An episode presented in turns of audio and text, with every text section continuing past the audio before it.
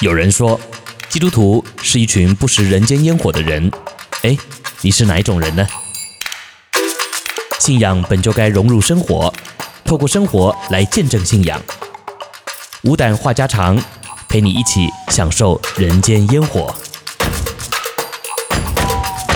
好，今天的人间烟火只有一道菜。创世纪六章提到的神的儿子们和人的女子们，指的是什么人呢？在属灵上有什么特别的意义吗？一道菜也不简单，客官请上座。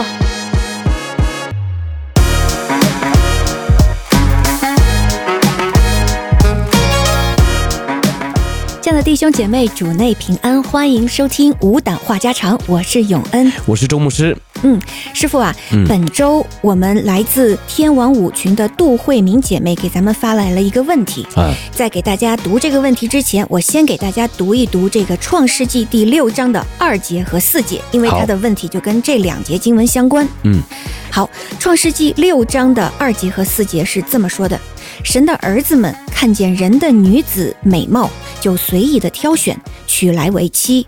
那时候有伟人在地上，后来神的儿子们和人的女子们交合生子，那就是上古英武有名的人。那姐妹每一次啊读到这个六章二节和四节的时候，就特别不理解所谓神的儿子们和人的女子们指的是什么人呢？这在属灵上有什么样特别的意义呢？嗯、呃，其实我也不是很明白，师傅，请您开讲。好，来这个问题啊，确实是圣经当中难解的问题之一啊。嗯，那因为圣经里面就这样写嘛，哈。那我们常常在解经的这个原则上面呢、啊，就是我们当然不乱解啊。那第一，一定是从字面来看啊。当然要从前后文来看了哈，但是呢，你这个前文后语啊，其实也没有太多的解释啊。这一段到底讲的是谁啊？也就是什么神的儿子们到底是谁啊？那人的女子，人的女子我们可以理解了哈。但是神的儿子哇，这个就很玄呐哈，对很神秘啊。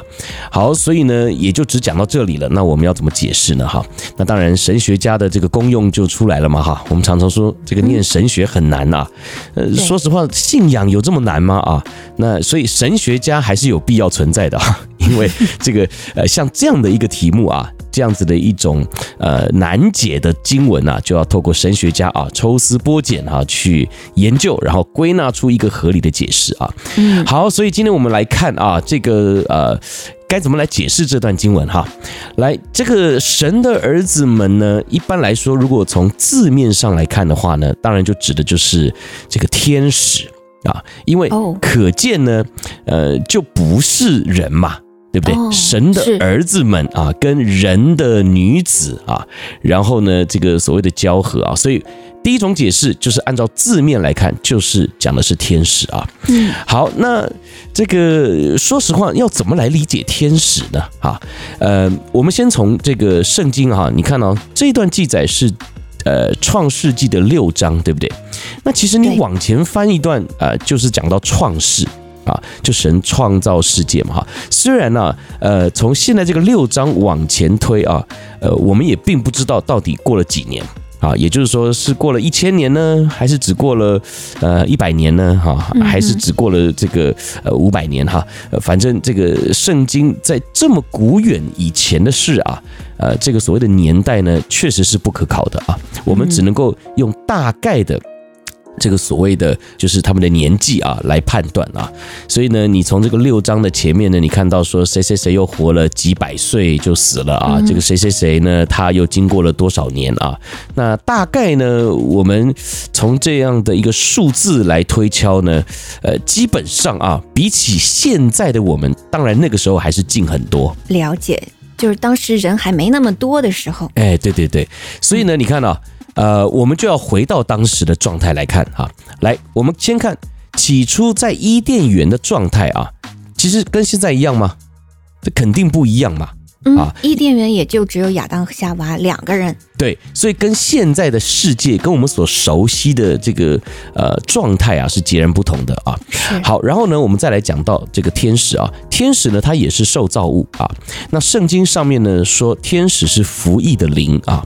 然后呢，当时呃，这个神在伊甸园里面也创造了人，对不对？所以亚当夏娃是人，然后呢，呃。这个天使啊，在当时也是受造物啊，也是被创造了啊。所以呢，其实我们看当时的伊甸园里面啊，不仅是有上帝的创造，我们所熟悉的万物啊，其实呢，神也创造了天使，只是在圣经的创世纪琢磨并不多啊。但是天使确实是存在的，因为是服役的灵嘛，哈。好，那所以天使跟人的地位还有属性也都不一样。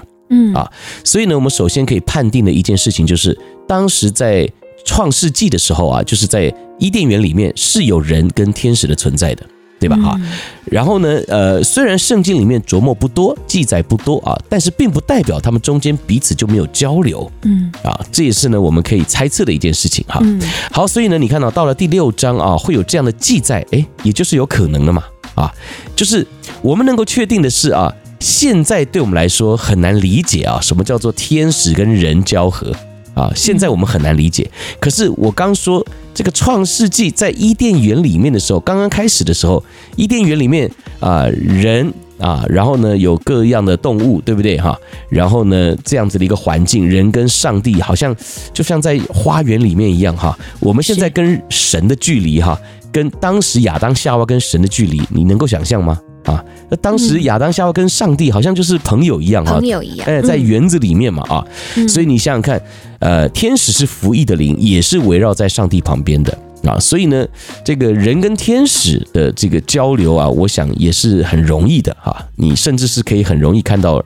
天使的啊，亚当夏娃呢也很容易见到神的啊，所以呢，基本上这个是我们现在很难想象，但是在当时是很容易的嘛啊，所以呢，基本上你看经文只是到了第六章，还是有一个这样的互动，我觉得也是很容易理解的哈。好。但是呢，有时候我们就可以去想象一下啊，呃，就是在这个解释这种远古的经文的时候啊，特别像创世纪这样这么早以前的事情呢，我们呢不能够用现在的这种状态来去想啊，我们要去回想当时的状态是怎么样的啊。所以你看呢，在伊甸园里面啊，始祖犯罪之前啊，这个狮子、老虎对人来说也都是无害的嘛，是对不对哈？呃，都是朋友啊。那你现在能够想象吗？你去。动物园里面，你敢在这个狮子、老虎旁边就拍照吗？哈，或者是 你确定它一定不会伤你吗？除非是被人驯化过的，但一般来讲，那肯定是不敢。嗯、对你也会怕嘛？像那个什么鳄鱼有没有？有些人去看那个鳄鱼表演啊，呃，人的头啊就放在这个鳄鱼的嘴巴里面，那也有失手的。对，所以这个很可怕啊。那但是在伊甸园里面是绝对不会失手的。啊，是，因为他们就是朋友，所以你很难想象啊，就算是训练过的这个猛兽啊，现在我们也都觉得，嗯，还是要有点距离啊。是，除非在新天新地，这些毒蛇还有猛兽才是不伤人的了。对，所以呢，你看啊，我们现在难以想象的，但是你想象在这个圣经里面记载的伊甸园啊，那当时确实就是那样的光景啊。是，那未来新天新地也是会回到那样的光景，所以也是我们难以想象的啊。嗯，所以呢，基本上你现现在就可以用这样子的一个想象力来想象，当时的人类啊和天使其实也是有交流的，嗯。啊，所以呢，呃，这个大概会有一派的解释，就是说这段经文呢讲的这个神的儿子们呐，基本上讲的就是天使了哈。好，但是呢，这个解释啊有一个困难点啊，嗯，也就是它也有说不通的地方啊。对，天使是灵，对，天使是服役的灵嘛，它没有身体，哎，那要怎么与人交合呢？啊，所以这个这一点就是很难解释啊。好，所以呢，这个我们今天就是把这些解释啊。带给大家 哈，对，大家自己去选择啊，看你想要这个接受哪一派的说法哈，哪一种解释，这是你的自由啊。但是呢，我们不用较真儿啊，也不用就是好像在这个中间呢，一定要找到一个标准正确的答案呢，那确实是没有的哈。这个在圣经里面就是难解的问题之一嘛哈。将来到天上，我们再问上帝吧哈。好，那第二种解释呢，就是他确实是人哦，这个神的儿子啊，指的就是人啊，但是。指的是谁呢？啊，那神的儿子呢？一般来说，可能指的是赛特的后裔啊。那赛特是谁呢？大家可能不太熟啊。但是呢，我们从这个亚当夏娃来看啊，亚当夏娃他们呃生了两个儿子啊，一个呢叫做该隐一个叫做亚伯啊，大家还有印象吗？哈、嗯，好，第一桩杀人案就是在他们中间。对，对，这个最有名的杀人案啊，那就是该隐呢把亚伯杀了啊。是那该隐把亚伯杀了之后，你想嘛，这个做父母的一定是很难过嘛，哈。所以呢，圣经上面呢后来有记载哈，这个亚当呢之后啊又跟妻子同房啊，又生了一个儿子，就给他取名叫赛特啊。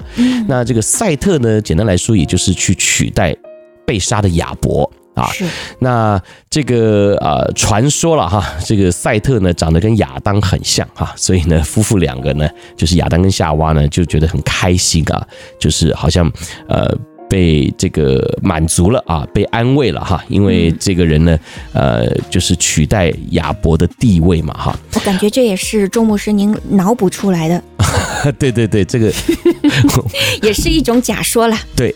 好，所以呢，我们读圣经的时候，确实是需要一点想象力了哈。只要是跟这个呃真理啊，这个不会呃造成呃真理违背的情况之下，我们都可以想象一下，因为这样读圣经也比较有意思嘛哈。有意思，而且凡事都有可能嘛。对对对，好，嗯，来，那所以呢，你看啊，这位赛特啊，他这个取代了亚伯嘛哈，后来呢，他长大就娶妻生子啊。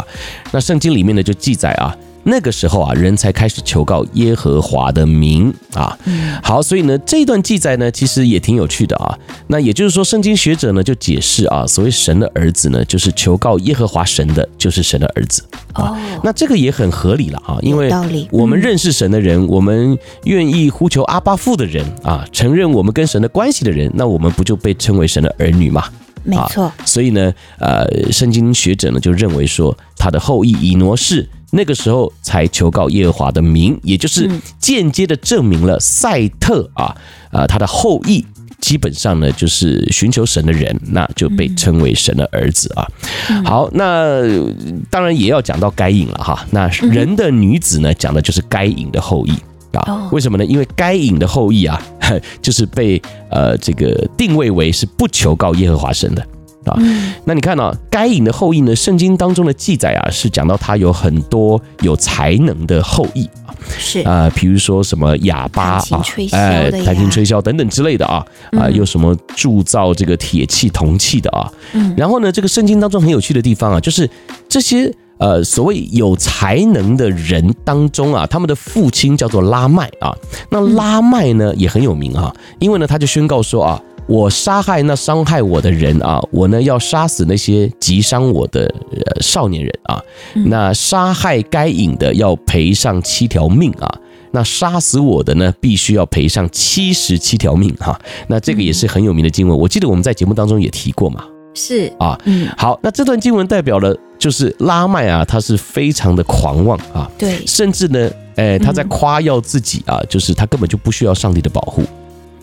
啊，所以你想想看呢，在上帝面前还如此狂妄的人，是不是就是不求告耶和华神的人？是是是。好，所以呢，有另外一派的解释，就是说神的儿子指的呢，就真的是人啊，但是是谁呢？就是赛特的后裔啊，是求告耶和华的。那人的女子呢，呃，就是这个该隐的后裔啊，是不求告耶和华的啊。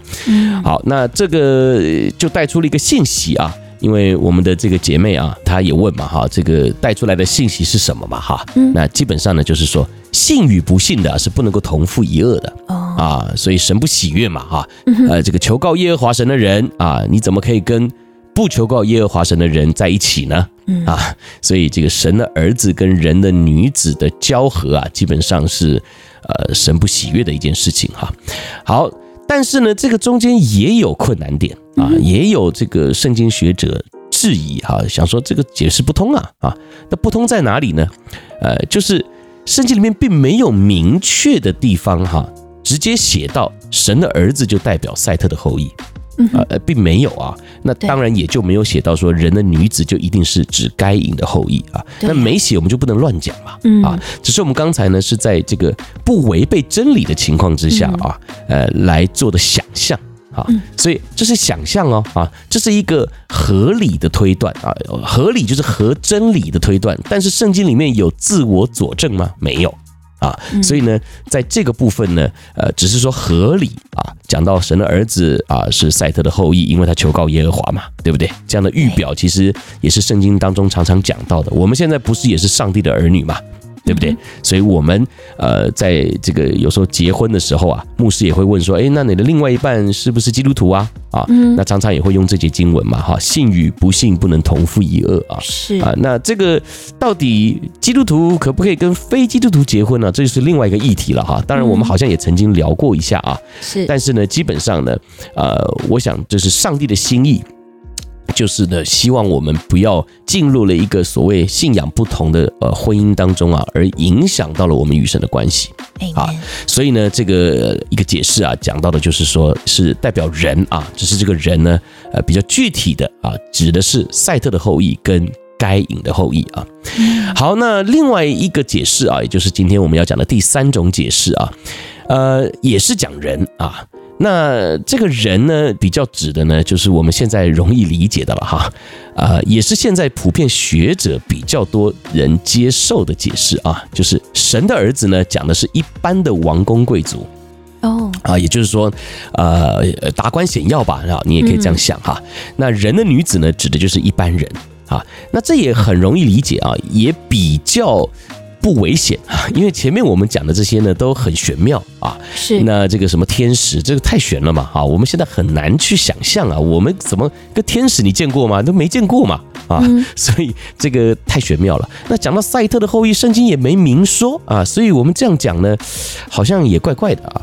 所以呢，面对这种经文啊，呃，要有一个最安全的解释呢，就是普遍大众都能够接受的几个情况啊。那也就是整个圣经普遍的启示啊，在不违背的情况之下呢，哎，我们可以这样来解释啊。所以你看，神的儿子呢，指一般王公贵族，这是怎么解释呢？就是我们平常啊，一般人啊，看那些达官显要啊，其实说实话，因为他们有权柄啊。对不对？啊，他们有权利啊，社会地位高啊，哈，你看他们出行坐的车啊，啊，呃，接受到的待遇啊就不一样嘛，啊，对，所以我们常常会有一句话啊，流行的就是说，哦，我看他们像神一般啊，对不对？哎，男神女神，坐飞机坐头等舱，对不对？啊？开豪车住豪宅，有仆人服侍啊，有人帮你拿行李啊，有人帮你呢，这个这个服务的体体贴贴的啊，然后呢去吃饭啊，也是非常的这什么五星级的酒店、饭店，还什么米其林几星，对不对哈？